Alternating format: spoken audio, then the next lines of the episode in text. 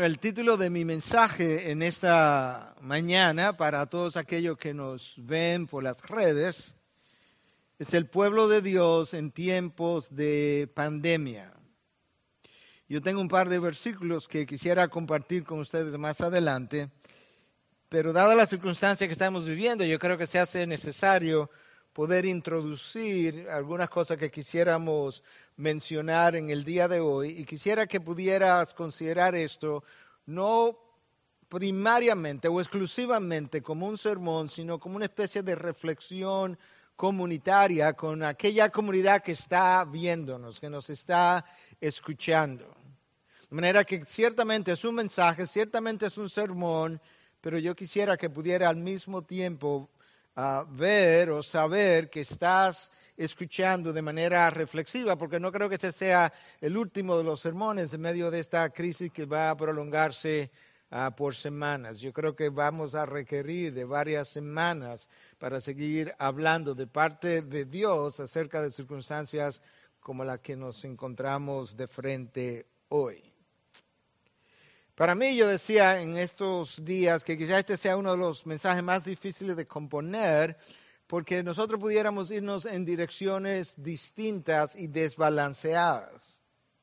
Hay muchas emociones encontradas y por un lado la tendencia, la inclinación, lo que suena natural es que básicamente prediquemos un mensaje de consolación. Y lo que me ayudó a balancear lo que yo quisiera compartir es la misma palabra, viendo en tiempos de calamidades del pueblo de Dios en el pasado, qué dijo Dios a través de sus profetas, qué hizo, cómo lo hizo, en qué orden trajo los mensajes. De manera que nosotros pudiéramos predicar un mensaje solamente de consolación y en un sentido eso podría ser apropiado, pero yo creo que perderíamos una preciosa oportunidad de compartir algunas de las grandes verdades que Dios ha dejado plasmadas en su palabra acerca de cosas que Él hace en momentos de tribulación. Este ha sido el caso en momentos de guerra, por ejemplo, en momentos de hambrunas. Dios ha llevado a cabo un mayor número de conversiones a lugares donde quizás nunca antes la palabra hubiese llegado si no hubiese sido por esas circunstancias que se estaban dando. Por otro lado, hubo momentos, múltiples momentos en que Dios trajo calamidades sobre su propio pueblo y prácticamente sobre su propio pueblo con la intención de limpiarlos y de santificarlos, solamente con esa intención. Y que esos momentos de dolor produjeron beneficios extraordinarios en su pueblo. De manera que, no sé para otros predicadores, pero para mí, este es uno de los, o ha sido uno de los mensajes más difíciles de componer no por la complejidad del mismo, sino por el balance que requería. Y por eso yo vengo esta mañana con cierto temor y temblor. No hay duda de que nosotros requerimos un mensaje de consolación, pero yo creo que nosotros también requerimos un mensaje de esperanza y de arrepentimiento al mismo tiempo.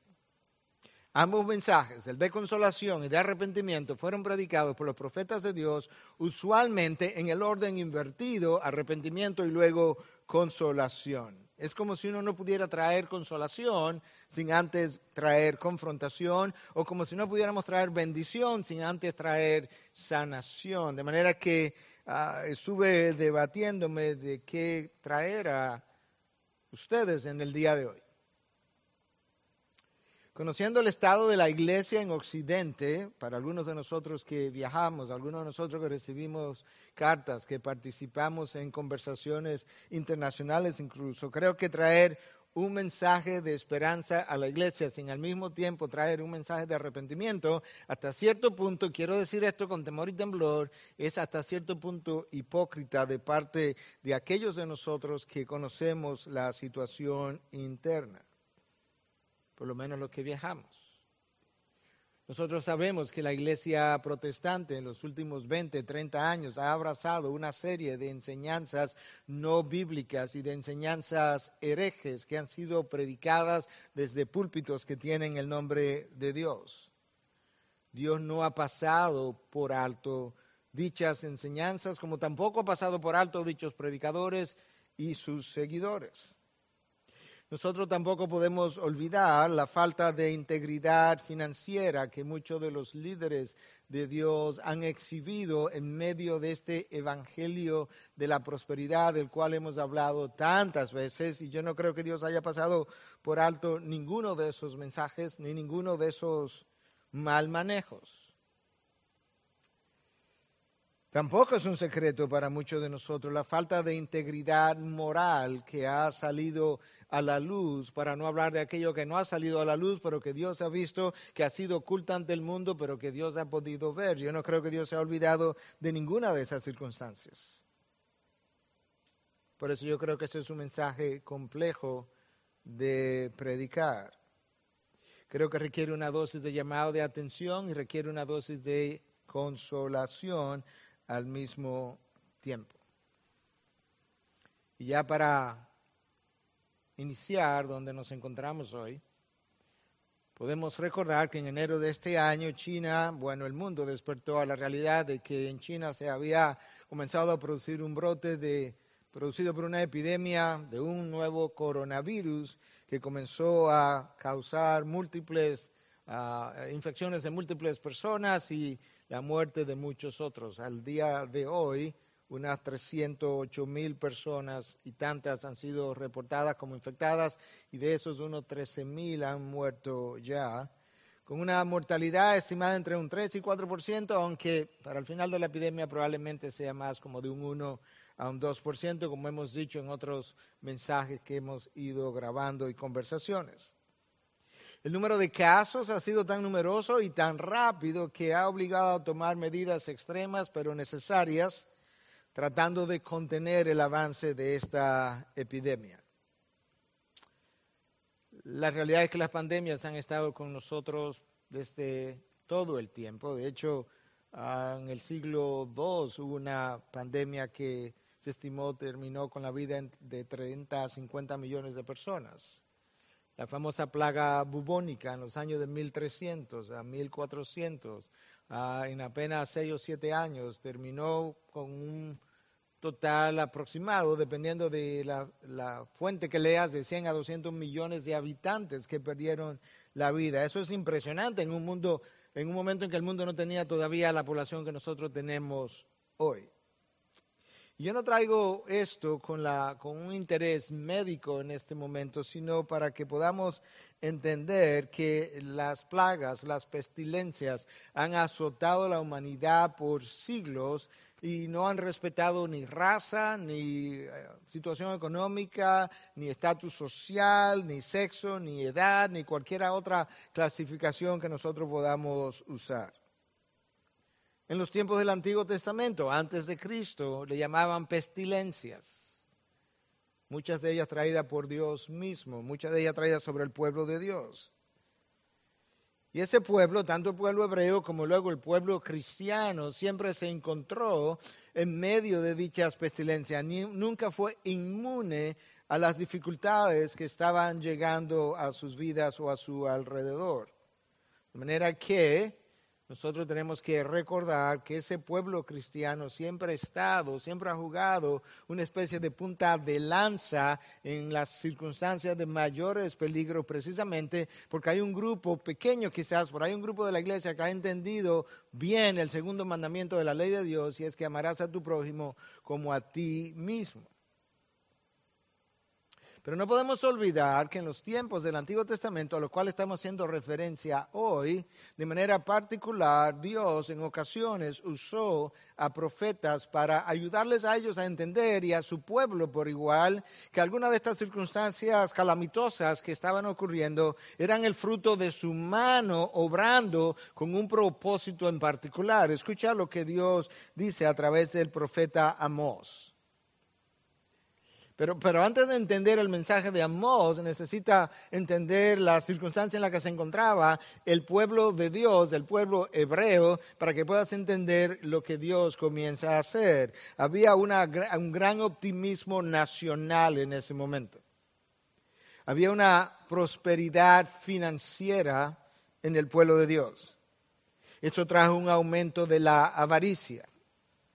Eso produjo una cierta hipocresía religiosa y un sentido falso de seguridad. Así estaba el pueblo de Dios. El pueblo estaba creyendo en Dios, pero viviendo de espalda a Dios. De hecho, Dios dice en Amós capítulo 2, te has olvidado de mi ley, capítulo 4, perdón, al principio, te has olvidado de mi ley, por tanto yo me olvidaré de tus hijos. Escucha cómo la nueva traducción viviente habla de cosas que Dios hizo en ese momento, anunciada por este profeta, debido a circunstancias que se encontraban dentro de su pueblo. Escucha, capítulo 4, versículo 6. Hice que pasaran hambre en cada ciudad y que hubiera hambruna en cada pueblo. Notaste, notaste el hice, yo hice. Pero aún así ustedes no se volvieron a mí, dice el Señor.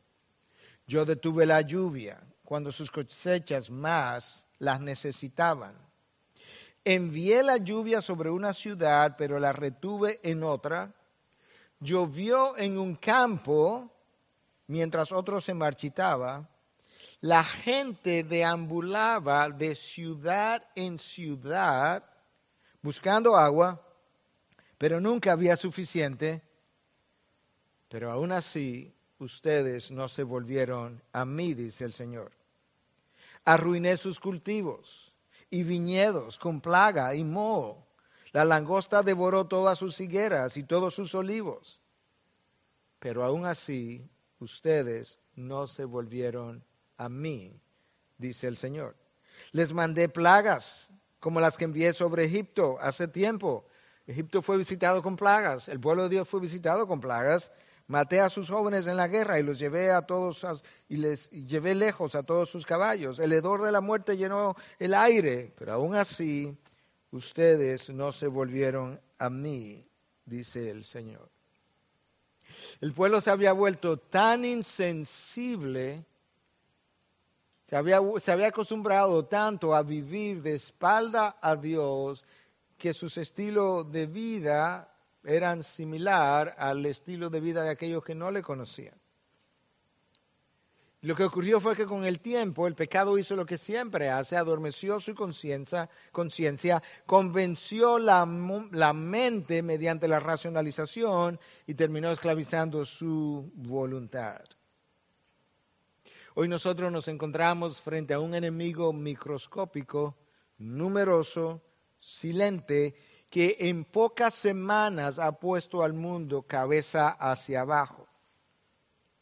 Y pensar que nosotros apenas estamos al inicio de la pandemia. Si, te la imaginas como una montaña, apenas estamos al principio de la falda de la montaña y sin embargo el mundo ya ha comenzado a sufrir sus consecuencias. Pero ese no es nuestro único problema mundial. Es cierto que es sumamente penoso que en los últimos, en los últimos 90 días haya muerto 13 mil personas de un virus. Pero si queremos tener una panorámica mundial balanceada, no podemos olvidar que en el mismo periodo de tiempo de entre 15 y 16 mil niños han muerto de hambre, lo cual implicaría 1.5 millones de personas en los mismos 90 días que han muerto 13 mil personas del coronavirus. Todas niños, toda una generación se ha ido. En el mismo tiempo, unos 13, 14 millones de niños han sido abortados algo extraordinario en tres, en tres meses. Algunos me han respondido por las redes y me han dicho que esas comparaciones no son justas y yo creo que la única diferencia que yo veo es que el coronavirus puede afectarme a mí y a mis hijos, pero el hambruna no me ha afectado y probablemente tampoco lo haga.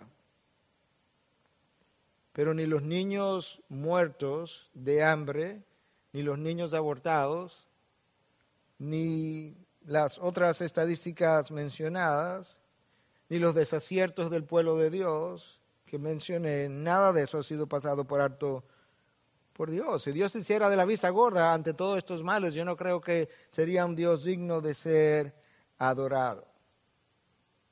Y frecuentemente Dios ha propiciado, permitido, en ocasiones enviado directamente para llamar al incrédulo a conocerle y para llamar al pueblo de Dios a santificarse. Yo creo que si nos dedicáramos a predicar solamente consolación en un tiempo como este, es posible que dejemos de lado una de las mejores oportunidades para llamar al pueblo de Dios a la reflexión y al arrepentimiento y a la santificación. Ciertamente los males del mundo son muchos, son grandes, son numerosos, son abrumadores. De hecho, son tan grandes que nosotros no sabemos qué hacer. Hoy en día tampoco sabemos qué hacer con la epidemia. La comunidad médica está asombrada, no sabe exactamente cómo manejarla. Los gobiernos están abrumados. La población está en pánico frente a un enemigo silente microscópico. Ante la enorme amenaza que el mundo enfrenta, yo pensé en un par de versículos que se encuentran separados pero en el mismo libro, el segundo libro de Crónicas, que quizás nos pudieran ayudar a traer un poco de perspectiva en términos cuál pudiera ser nuestra reacción en momentos como estos. Y el primero de estos versículos se encuentra en Segunda de Crónicas 20, versículo 20. Tengo que darte un poco de contexto y por eso voy a leer algunos versículos extras, pero resulta que los moabitas, los amonitas y los meunitas habían hecho un pacto de ir contra Israel, contra el rey de Israel, Josafat. Josafat recibe noticia de que esta gran armada viene a invadirlos. Y escucha lo que el versículo 3 dice del capítulo 20. Y Josafat tuvo miedo y se dispuso a buscar al Señor y proclamó ayuno en toda Judá y se reunió Judá para buscar ayuda del Señor. Aún de todas las ciudades de Judá vinieron para buscar al Señor. Josafat tuvo miedo. Pero en vez de correr, Josafat fue y buscó refugio en el, en el Señor. El temor de Josafat, pudiéramos decir que es similar al pánico que quizás cristianos y no cristianos experimentan hoy ante esta otra invasión. El ejército que Josafat vio era visible, tenía miles de soldados. El ejército que está contra nosotros es invisible y tiene trillones de trillones de invasores. Ahora, nota lo que Josafat hizo con su temor. Se dispuso a buscar al Señor y proclamó ayuno en toda Judá. Una de las cosas buenas que las dificultades hacen es que nos empujan a buscar de aquel que controla la tribulación, aquel que está en control de cada molécula del universo y de cada microbio que está a mi alrededor y que pudiera invadirme. Pero nota que Josafat no solamente se propuso buscar al Señor, sino también que se propuso ayunar y con toda probabilidad, si Josafat no se ve frente a tal invasión, ni, hubiese, ni se hubiese propuesto buscar de Dios de la manera como lo hizo, ni tampoco hubiese proclamado un ayuno. No sé si notaste que Josafat no hizo eso de manera individual como líder, Josafat proclamó eso en toda Judá. Porque ante las circunstancias, cuando el pueblo de Dios va a reaccionar y a buscar de Dios, no se supone que hagamos eso de manera individual, sino que hagamos eso de manera comunitaria, porque el trabajo que Dios está haciendo no es solamente a través de la comunidad, sino que es también en la comunidad completa de su pueblo. El versículo 5 del capítulo 20 dice, entonces Josafat se puso de pie en la asamblea de Judá y de Jerusalén, en la casa del Señor, delante del atrio nuevo, fue al templo y dijo, oh Señor, Dios de nuestros padres, ¿no eres tú Dios en los cielos? Aquí viene la invasión, pero sabes que tú eres el Dios que está por encima de esa invasión. Y no gobiernas tú sobre todos los reinos de las naciones, no gobiernas tú sobre los moabitas y los amonitas y los meunitas, no gobiernas tú sobre ellos. En tu mano hay poder y fortaleza y no hay quien pueda resistirte. Josafat tiene la invasión de frente, pero él comienza reconociendo al Dios de los cielos, la grandeza de Dios, la soberanía de Dios, el poder de Dios y el hecho de que nadie puede resistir los propósitos de Dios. E, escucha cómo él sigue ahora en el versículo 9 de esta segunda de Crónicas 20. Si viene mal sobre nosotros, espada, juicio, pestilencia o hambre, nos presentaremos delante de esta casa y delante de ti. ¿Por qué? Porque tu nombre está en esta casa, tu honor, tu gloria está invertida en esta casa, en este templo. Nosotros teníamos que decir en tu iglesia. Y clamaremos a ti en nuestra angustia. Escucha ahora de dónde que viene la consolación. Y tú oirás y nos salvarás. Si viene espada, eso es guerra. Si viene juicio, ¿de dónde va a venir el juicio? De parte tuya. De manera que si viene una guerra, yo voy a ir a ti. Si viene un juicio de parte tuya, es a ti también donde yo tengo que ir. Pero si viene una pestilencia, ¿qué es eso? Una pandemia, una epidemia, si viene una pestilencia, es a ti donde vamos a correr. Si viene una hambruna como fruto de las condiciones económicas posteriores, es a ti donde vamos a ir. No vamos a parar en este templo, en esta casa, y no vamos a parar delante de ti. Ahora escucha lo que Josafat dice. Él no dice, vamos a hacer eso porque tú nos debes, porque nosotros merecemos, porque nosotros hemos orado y no puede ser que tú no nos respondas. No, porque tu nombre está sobre esta casa, porque la iglesia de Cristo tiene el nombre de Cristo sobre ella de tal manera que si Dios va a hacer algo por su iglesia, lo va a hacer por el honor de su propio nombre.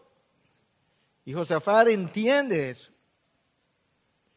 Es como que Josafat está diciendo, nosotros conocemos que, que nosotros somos el pueblo de Jehová. Y los pueblos que están afuera, que nos están observando, están observando cómo nosotros vamos a reaccionar ante la tribulación y nosotros venimos delante de ti reconociendo o pidiendo que hagas algo por tu nombre. Y eso es algo que nosotros necesitamos recordar. Finalmente, estas son las palabras de Josefat, aquí era donde yo quería llegar. Este es mi versículo de esta parte de mi mensaje versículo 12. Aquí viene la invasión, es numerosa. Y Josafat dice en medio de su oración, oh Dios nuestro, no los juzgarás. Vienen contra el pueblo sobre el cual se invoca tu nombre. ¿No va a hacer algo? ¿No lo va a juzgar? Porque no tenemos fuerza alguna delante de esta gran multitud que viene contra nosotros. No podemos. Somos impotentes. No sabemos qué hacer, pero confesamos, confesamos nuestra fragilidad, nuestra, nuestra debilidad, confesamos incluso hasta nuestro temor, pero te, te, vamos a decir algo, Dios, en medio del ayuno que ellos estaban proclamando, probablemente vestido de silicio, probablemente cubierto en, en polvo y ceniza, como ellos acostumbraban a hacer, como una forma externa de exponer, de expresar lo que supuestamente estaba ocurriendo internamente una actitud de cierto recogimiento y de humillación. No sabemos qué hacer, pero este pero es vital, porque el pero introduce el contraste y la solución. Nuestros ojos están vueltos hacia ti. Un gran ejército, visible, intimidante, que los incapacitó para, el cual ellos no, no tenían fortaleza, los intimidó. Y Josafat dice, pero hemos hecho una cosa. Hemos dejado el temor, no nos vamos a llenar de temor, nos vamos a llenar de ti. Nuestros ojos están vueltos a ti. Nuestra invasión hoy es microscópica pero tiene la capacidad de destruir más vidas que el ejército que venía contra Josafat. El pueblo hebreo no tenía fuerza para enfrentarse, de la misma manera que si tú unes todas las naciones poderosas del mundo con todos sus recursos, ellas no tienen fuerza para hacerle frente a esta pandemia como las semanas han ido mostrando. El ejército de Josafat no sabía qué hacer, la comunidad internacional no sabe qué hacer. Josafat y toda Judá pudo haberse llenado de pánico o pudo haberse llenado de Dios. El pueblo de Dios, pequeño en el Antiguo Testamento, frecuentemente tuvo que enfrentarse a enemigos numerosos. Y en ocasiones lo hizo huyendo y no enfrentándose y no les fue bien. Pero en otras ocasiones supo buscar de Dios y encontrar la victoria en Dios. Y eso es justamente lo que ocurrió con Josafat. Dios le dio la victoria en contra de esta invasión. La, expresión, nuestros ojos están vueltos a ti, en cierta manera lo que implica es que nosotros estamos confiando en ti, en tu poder, en tu fidelidad para con los tuyos, en tu amor para con nosotros, como cantábamos hace un rato. Nosotros reconocemos que tú puedes hacer lo que nosotros no podemos hacer. En ti confiamos, oh Dios. Dios escuchó la oración de Josafat, Dios escuchó la actitud de Ah, de humillación de Josafat y Dios quiso salvarlos. La pregunta entonces es para nosotros si eh, la expresión tenemos nuestros ojos vueltos a ti, ¿cómo hacemos eso? Ante la circunstancia que nosotros estamos viviendo en el día de hoy, ¿cómo nosotros volvemos nuestros ojos a Dios? Y ciertamente los hijos de Dios han estado andando por caminos muchas veces de oscuridad, de falsedad, de doble moral y de todo tipo de iniquidad, ¿cómo volvemos al camino de la luz? Y yo quisiera sugerir que hay otro versículo también, el segundo libro de Crónicas, capítulo 7, versículo 14, que eh, tengo que aclarar antes de exponer, porque no quisiera que se me malentienda. Yo tengo muy claro el hecho de que ese versículo le fue dado a la nación de Israel en un momento particular, con una, una promesa particular que se iba a cumplir de esa manera porque Dios así lo había decretado para ellos y que no necesariamente ese versículo aplica a cada nación que pudiera llenar los mismos requisitos. Sin embargo, si esta es la palabra de Dios y la palabra de Dios no cambia y es eterna, las verdades detrás del versículo necesariamente, mandatoriamente, obligatoriamente tienen que tener aplicación para nuestros días o si no, no hubiese valido la pena dejarlas ahí. De hecho, a nosotros se nos dice en el Nuevo Testamento que las cosas que fueron registradas en el Antiguo Testamento se dejaron para nuestra enseñanza,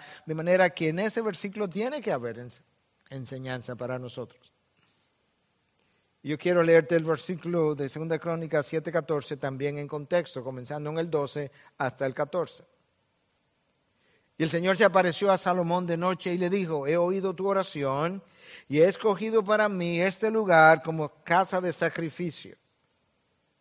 Dios le va a hablar a Salomón por segunda vez, ya se le había aparecido en otra ocasión de noche, años atrás, y le había hablado al principio de su reinado. Ahora Dios se le aparece y le dice, ¿sabes qué, Salomón? Tú oraste, yo la oí.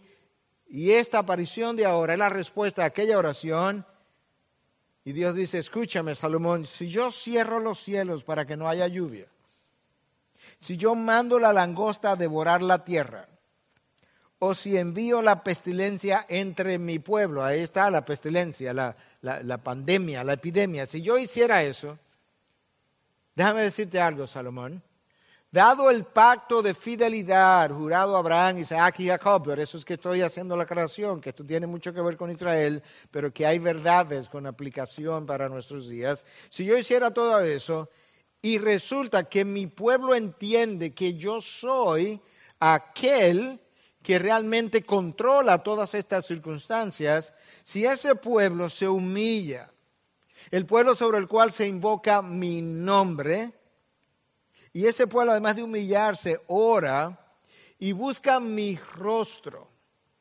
Y se devuelve, se vuelve de sus malos caminos. Entonces, Salomón, no antes, entonces yo oiré desde los cielos, perdonaré su pecado y sanaré la tierra. ¿Notaste el orden? Me oran, me buscan, se arrepienten, yo escucho, y yo sano. Ahí está la promesa. La confrontación primero, se arrepienten y luego yo sano. Esta era la segunda vez que Dios le hablaba a Salomón. En esta ocasión, Salomón, si yo decido enviar calamidades sobre mi pueblo, incluyendo pestilencias, Mi pueblo tiene una forma de cómo puede responder. De nuevo, la nación de Israel. Dios no le ha hecho promesas a naciones enteras hoy, pero una vez más yo quiero decirte que aquí detrás de estas palabras hay principios extremadamente valiosos para la iglesia de hoy en día. Déjame leerte el texto otra vez. Si se humilla mi pueblo, sobre el cual es invocado mi nombre, y oran, buscan mi rostro y se vuelven de sus malos caminos, entonces yo iré desde los cielos, perdonaré su pecado y sanaré la tierra. En primer lugar, Dios se dirige a un pueblo particular en esa, en esa ocasión y a ese pueblo en particular lo identifica de manera particular. Es un pueblo sobre el cual se invoca mi nombre. Es un pueblo que Jehová ha escogido. Y la razón por la que Dios está diciendo un pueblo sobre el cual se invoca mi nombre no es solamente por el pacto que Dios ha hecho con ellos, sino por el hecho de que muchas de las cosas que Dios iba a hacer, que Dios había hecho precisamente con ellos, tenían que ver primariamente porque sobre ellos se invocaba el nombre de Dios. En otras palabras, Dios había invertido la integridad de su nombre sobre ese pueblo. Bueno, hoy si fuéramos a señalar un pueblo sobre el cual se invoca el nombre de Dios, en quien Dios ha invertido su nombre, no es una nación, es una iglesia, la iglesia de Cristo. Y una de las razones por las que la iglesia de Cristo necesita caminar en integridad de corazón es precisamente porque cuando no lo hace, compromete la integridad del nombre de Dios ante el mundo que lo desconoce. Dios no se va a dirigir al pueblo, a la sociedad que no conoce a Dios, no se va a dirigir a la sociedad sobre la cual no se invoca su nombre, porque si esas personas fueran a orar, necesitarían comenzar orando por pedirle a Dios arrepentimiento para conversión y de ahí en adelante entonces poder pedir en nombre de Cristo y a través de Cristo. Pero cuando Dios se identifica con un pueblo, con una persona sobre el cual Él ha invertido la integridad de su nombre, él espera que tú y yo le honremos de la misma manera. En ocasiones, como ya aludí, Dios va a hacer algo por nosotros primariamente por amor de su nombre. David entendió eso. Recuerda el Salmo 23 que yo te he citado en otras ocasiones, donde David escribe, Él restaura mi alma, me guía por sendero de justicia por amor de su nombre. David sabe, David conoce su caminar, David sabe que no ha andado bien en más de una ocasión y él dice, sin embargo, aún así Dios ha restaurado mi alma y la única razón que yo encuentro por la que él ha hecho eso es por amor de su nombre. Él ha puesto su nombre sobre mí. El pueblo del Antiguo Testamento, con menos revelación, llegó a entender verdades que nosotros como iglesia necesitamos entender. Eh, escucha lo que ocurre eh, eh, en otro momento dado, más tempranamente, cuando José, Josué, perdón, cuando Josué estaba en la, en la campaña de conquistar la tierra prometida. Ah, el pueblo hebreo venía ganando una batalla tras otra, una batalla, tras otra. Hay una orden de entrar a Jericó, de no tocar nada de lo que ahí había. En otras palabras, ah, tú vas a entrar ahí, tú vas a destruir ese pueblo, pero no puedes poner la mano a nada, no te quedes con nada, no te lleves nada. Corazón avaro de Acán salió a relucir y él toma un lingote de oro, él toma un liento babilónico. Próxima batalla, perdida. Próxima derrota, perdida. No puedes, no puedes ganar en pecado. Josué sabe que el pueblo está en problema. Josué sabe que él no tiene ahora como un, un lugar donde pararse para orar, porque ¿cómo le voy a pedir a Dios que nos ayude cuando Dios nos dijo que no tomásemos nada de ahí y Acán ha pecado. De hecho, el texto dice, Dios le dice a, a Josué, Israel ha pecado. Uno de ustedes pecó, el pueblo entero pecó. Ahora, ¿por qué yo estoy enfatizando este, este hecho? Por la manera como Josué pidió en medio de ese pecado. Josué 7:9. Josué hablando con Dios porque los cananeos y todos los habitantes de la tierra se enterarán de ello y nos rodearán, o sea, se enterarán de que tú no estás con nosotros porque hemos caído en pecado, y borrarán nuestro nombre de la tierra. Ahora escuche. Esto es fascinante. ¿Y qué harás tú por tu gran nombre? Wow. Dios, los, los cananeos y los habitantes de la tierra van a venir y van a borrar nuestro nombre de la tierra. Pero sabes qué? Si borran nuestro nombre de la tierra, se fue tu nombre. Porque el único pueblo sobre el cual tú has invertido tu nombre somos nosotros. Mi pregunta es, Dios, ¿qué tú vas a hacer por tu gran nombre? Dios ha invertido su nombre sobre la iglesia. Y como mencioné, la iglesia de nuestros días y quizás a lo largo de la historia. Sus líderes han cometido diferentes tipos de pecados, han abrazado doctrinas falsas y la han predicado, han, pudieran ser acusados de mal manejo financiero, han sido acusados, y lo hemos visto internacionalmente incluso, de inmoralidad sexual de todo tipo, y nosotros tendríamos que ir donde Dios en humillación y decirle, Señor, ¿sabes qué? Ciertamente hemos pecado, pero ¿qué harás tú para limpiar tu nombre sobre nosotros? La iglesia ha dejado caer el nombre de Dios desde los púlpitos, en la predicación, en los estilos de vida de sus líderes y de ovejas, en la liviandad de la adoración. La santidad del nombre de Dios ha sido dejada caer y es mi impresión, es solo una impresión, ni siquiera estoy diciendo es mi opinión, mucho menos mi convicción, una impresión que Dios está haciendo algo en el mundo, no solamente a nivel de sociedades, sino a nivel de su propio pueblo. Yo no quiero sonar, quizá yo sea la nota disidente, ¿verdad?, en estos momentos, pero la Biblia está ahí para ayudarme a entender y a tener cierto discernimiento. Hoy yo, mejor dicho, ayer meditaba a lo largo del día como hoy estarían múltiples templos cerrados. Y ciertamente Dios nos ha permitido por lo menos proclamar la verdad. Pero vino a mí un mensaje, a mi mente, de uno de los profetas, el profeta Malaquías, en un momento dado cuando el pueblo había dejado caer el nombre de Dios también, lo había comprometido, y Dios dice en Malaquías 1.10, ay, si apareciera alguien que cerrara las puertas del templo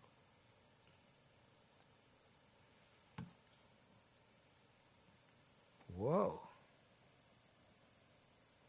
¿Por qué Dios? Porque no estoy complacido con lo que ocurre adentro. Yo no sé si esas dos circunstancias, la de aquel entonces y esta, son paralelas. Simplemente menciono que el texto vino a mi mente. Y yo creo que ese es un buen momento para meditar. Y si vamos a reflexionar, yo creo que pensar en las verdades detrás de Segunda de Crónicas 7:14 es un buen punto de comienzo. Porque es ahí donde Dios comienza hablándonos de cuál pudiera ser nuestra actitud ante circunstancias calamitosas. Vimos el ejemplo de Josafat, como él lo hizo, él proclamó un ayuno. Esa es una de las maneras como el pueblo hebreo supo humillarse en la antigüedad. Y Dios dice en 2 Crónicas 7 y 14, si se humilla mi pueblo. Comenzamos por arrepentirnos de nuestro orgullo. Nos arrepentimos de pretender ser algo que no soy, de proclamar una cosa que no vivo. Nos arrepentimos de afirmar con nuestros labios lo que realmente mi corazón no siente. Nos arrepentimos incluso de vivir a veces con una máscara frente al mundo que oculta mi verdadero yo. Y tiempo de aislamiento, tiempo de cuarentena, yo creo que son tiempos excelentes, propicios para la introspección, para la reflexión, para la humillación delante de Dios, para para tomar verdades que mi corazón conoce, pero que mi, mi, razón ha querido desconocer en su negación y ha logrado incluso ocultar frente al mundo, pero que Dios ha podido ver todo el tiempo. Y a través entonces de circunstancias dolorosas, Dios comienza a destruir nuestro orgullo. Y la manera como lo hace, si nosotros no pensamos de esta manera, vamos a pasar por alto este tiempo precioso. La manera como lo hace es que Dios comienza a enseñarnos cuán frágiles, vulnerables nosotros somos. Qué tan indefensos somos ante un solo virus microscópico capaz de hacer más daño que muchas armadas de muchos países. ¿Cuánto temor experimentamos? Yo pudiera experimentar temor y pánico y es parte de lo que de nuestra naturaleza caída y no voy a decir que nunca lo haya experimentado. No es el caso ahora, pero yo sé que lo he experimentado. Pero cuánto temor y pánico nosotros pudiéramos experimentar ante un enemigo que en esencia va a terminar eliminando una o dos vidas de cada cien y aún así llenarnos de temor. La realidad es que el orgullo es fácilmente intimidable.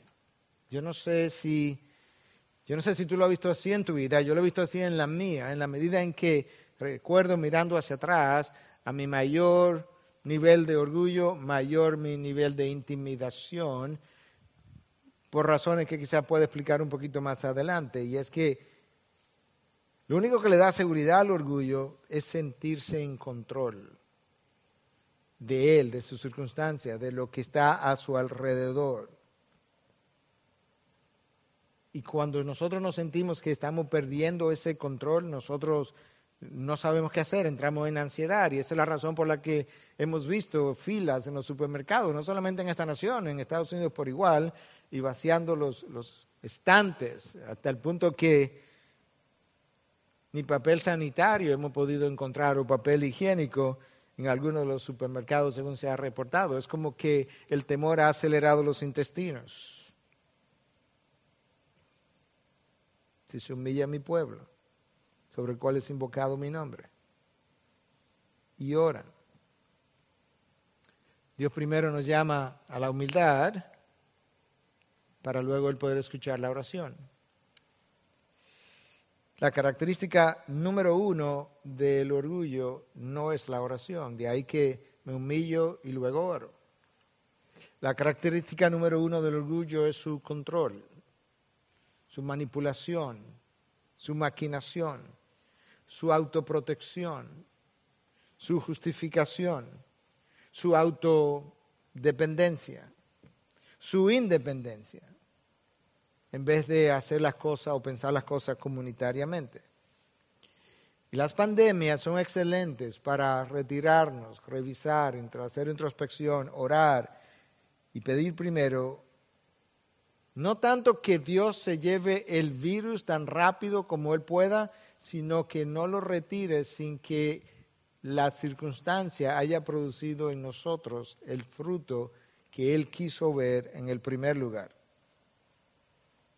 Para luego nosotros entonces comenzar a pedir por nuestra condición interior, para orar por la condición de los líderes del pueblo, no solamente cristianos, sino los líderes que Él ha puesto sobre nosotros en las naciones y que también no han caminado bien, para, para orar por ovejas desviadas, para orar por gente que aún no le conoce, que necesita entrar al reino de los cielos.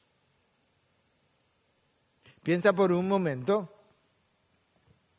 cada día, hablando de personas que aún no le conocen que estos tiempos propician el poder compartir las buenas nuevas, piensa por un momento que cada 24 horas aproximadamente 50 mil personas entran a un infierno eternamente sin nunca haber oído el Evangelio.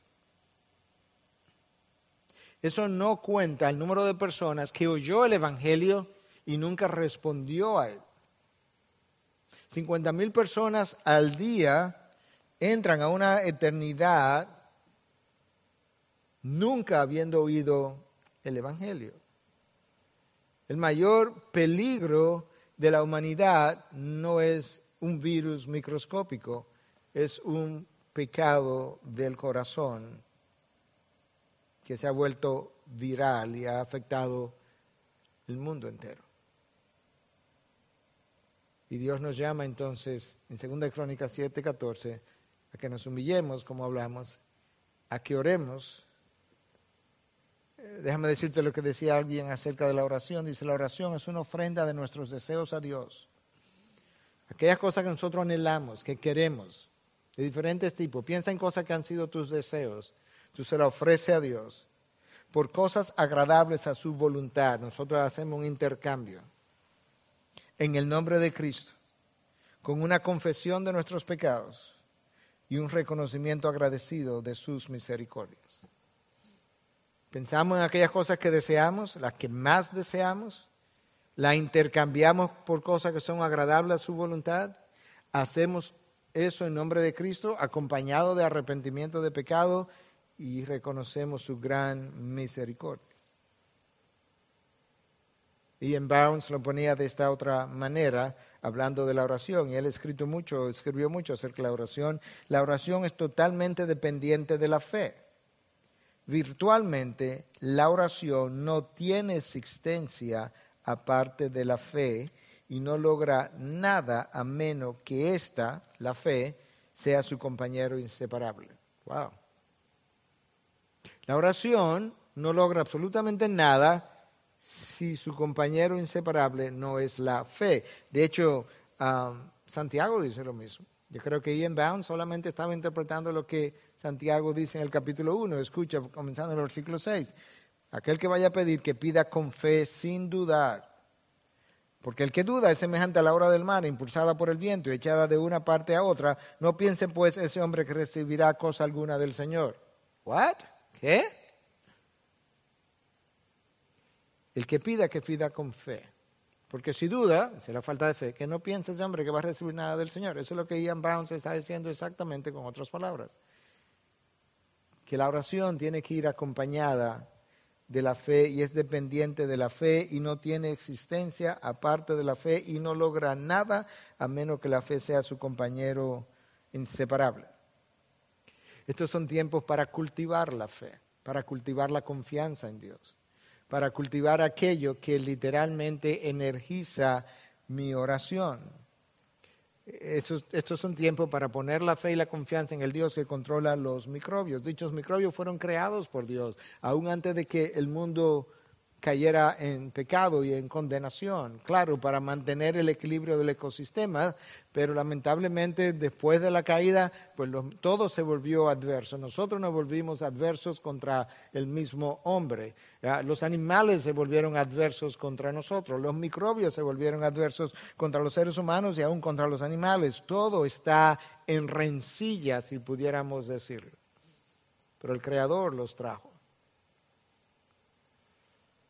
Segunda Crónica nos recuerda, si se humilla mi pueblo sobre el cual es invocado mi nombre, y hablamos de eso ya, y oran, hablamos de eso, y buscan mi rostro, y la pregunta sería, ah, ¿cómo buscamos el rostro de Dios? ¿Y buscamos el rostro de Dios solamente en las dificultades? No, el salmista nos dice en el Salmo 105.4 que debiéramos buscar el rostro de Dios continuamente.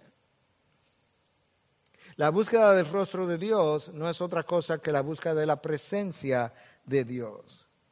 Nuestra, nuestra condición de criatura tiende a ocultar el carácter del Creador.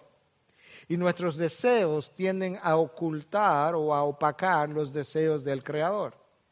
Eh, cuando tú estás buscando el rostro de Dios, lo que está tratando de hacer es justamente no ocultar al Creador y no permitir que tus deseos carnales, humanos, caídos, puedan ocultar, bañar los deseos que el Creador ha puesto en ti desde el momento que tú naciste de nuevo. El deseo del Señor es ser mi compañero, manifiesto en todas las circunstancias. Lo que a mí me da tranquilidad no es ni siquiera la oración, es el sentido de la presencia de Dios en o después de haber orado. Nuestra solución, nuestra búsqueda no debe ser necesariamente la solución de un problema en medio de una pandemia, sino nuestra búsqueda de aquel que controla las pandemias. Decías hace un momento que el mayor problema del hombre no son ni siquiera las pandemias que han venido y se han ido, sino justamente la presencia de este otro mal que lleva 50 mil personas por día a una condenación eterna, 18 millones de personas al año. Wow. Eso es un problema mayor, mucho mayor. No solamente en términos de números, sino en términos de la eternidad. Este coronavirus no va a durar para siempre. No importa cuánto dura o dure, él se va a ir. El salmista, ya te mencioné en el Salmo 105.4, dice, el Señor nos insta a buscar su rostro continuamente. Eso lo estoy parafraseando ahora. El Señor desea ser nuestro compañero constante en cada experiencia de la vida. Él quiere que lo conozcamos de principio a fin. Realmente ese es un comentario del Salmo 105.4. Y finalmente, el Señor dice en este texto, 2 de Crónicas 7:14, y se vuelven de sus malos caminos, entonces yo iré desde los cielos, perdonaré su pecado y sanaré su tierra. La manera de nosotros hacer eso es hacemos introspección, revisamos nuestras vidas, revisamos nuestras vidas matrimoniales, nuestra vida con los hijos, revisamos nuestras relaciones interpersonales, eh, revisamos nuestra oración con Dios, revisamos nuestra lectura de la palabra, revisamos ah, qué cosas han constituido nuestras pasiones, revisamos qué cosas están sentadas en el trono de mi corazón, revisamos la palabra. Cuando tú revisas la palabra en el Antiguo Testamento y en el Nuevo Testamento, déjame darte una vista muy rápida panorámicamente, continuamente los profetas del Antiguo Testamento hicieron un llamado al pueblo de Dios sobre el cual se invocaba su nombre a regresar a sus caminos. Alguien pudiera decir, bueno, pero no estamos en ese tiempo. No, no estamos en ese tiempo, pero en el Nuevo Testamento tú encuentras a Pablo instándonos a desvestirnos del viejo hombre, se supone que ya ocurrió en el momento de mi conversión, y a vestirme del nuevo hombre. Tú encuentras a, Pablo cuando le dice a los corintios, salí de en medio de ellos, de la cultura secular, pagana, pecaminosa, en medio de la cual ellos se encontraban. Tú encuentras a Santiago en su epístola diciéndole, acercaos a Dios y Él se acercará a vosotros. El llamado es continuo, es el mismo. Te encuentra a Pablo escribiéndole a los Gálatas y le dice, no abandonen el verdadero evangelio, que no hay otro evangelio. Tú encuentras a Juan escribiéndole a la iglesia de Éfeso en el libro de Apocalipsis diciendo, tú has abandonado tu primer amor, regresa. El mismo Juan le escribe a la iglesia de la Odisea, le dice, no confíe en tu riqueza, tú crees que eres rica, en realidad tú eres pobre y miserable. Tú encuentras a Pedro escribiéndole a aquellos que han sido esparcidos a que permanezcan fieles en medio del fuego de la prueba que ha venido sobre ellos. Primera carta. Pedro escribe una segunda carta y lo encuentra entonces exhortándolo a que no le crean a estos falsos maestros. Judas hace la misma cosa. Si tú puedes ver una y otra vez que hay un llamado continuo a regresar al arrepentimiento, a no abandonar a Dios, a buscar a Dios, a buscar su rostro, a humillarnos. Si la iglesia de hoy se humillara, buscara el rostro de Dios, orara, se volviera a sus malos caminos, alguien pudiera decir, bueno, entonces tenemos la garantía de que la tierra, la nación sobre donde está esa iglesia va a ser sanada. No, esa es la parte de este texto que tenemos que recordar, que esto fue algo muy específico para la nación de Israel. No tenemos la garantía, pero si nosotros quisiéramos ver la mano de Dios sobre nosotros, no hay duda que no hay otra forma de hacerlo que no sea llevando a cabo la misma fórmula.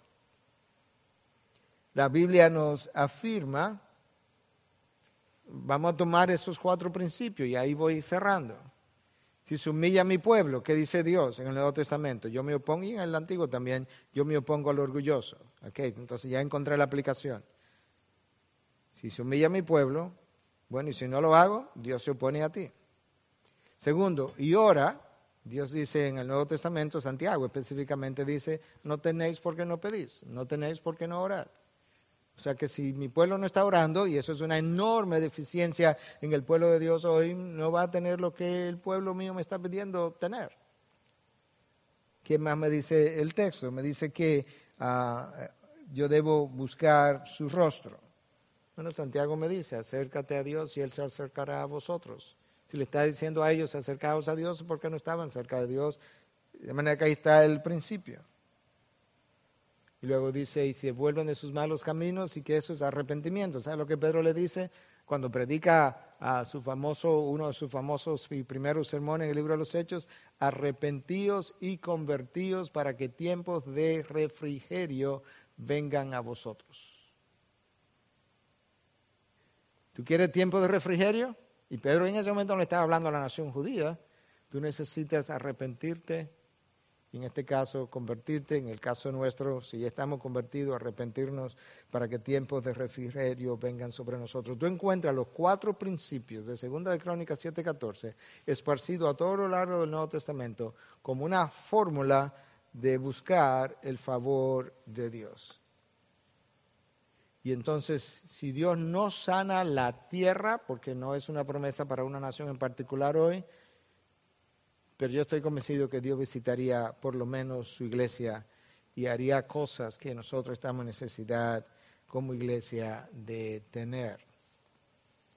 Como dije al principio, este es un mensaje difícil de traer en esta hora porque requiere una dosis, por así decirlo, de llamado de atención y al mismo tiempo requiere una dosis de cierta consolación. Y la consolación está en el hecho de que si Dios no sane tu nación, sí no hay duda de que Dios visitaría tu iglesia, mi iglesia, su iglesia quizá global, si esa iglesia responde adecuadamente ante estas circunstancias. Y como lo hizo Josafat, creyendo en la integridad del nombre de Dios y dice, no vamos a parar delante de ti porque tu nombre, tu nombre está sobre esta casa, está sobre nosotros o como lo hizo Josué cuando estaba convencido de que ellos habían pecado, le dice, pero ¿qué vas a hacer tú? Este pueblo quiere erradicar nuestro nombre sobre la tierra, ok, lo entendemos, tienen razón para que tú lo permitas, pero ¿qué vas a hacer tú por tu gran nombre? Y Dios escuchó a Josué y le volvió a dar la victoria.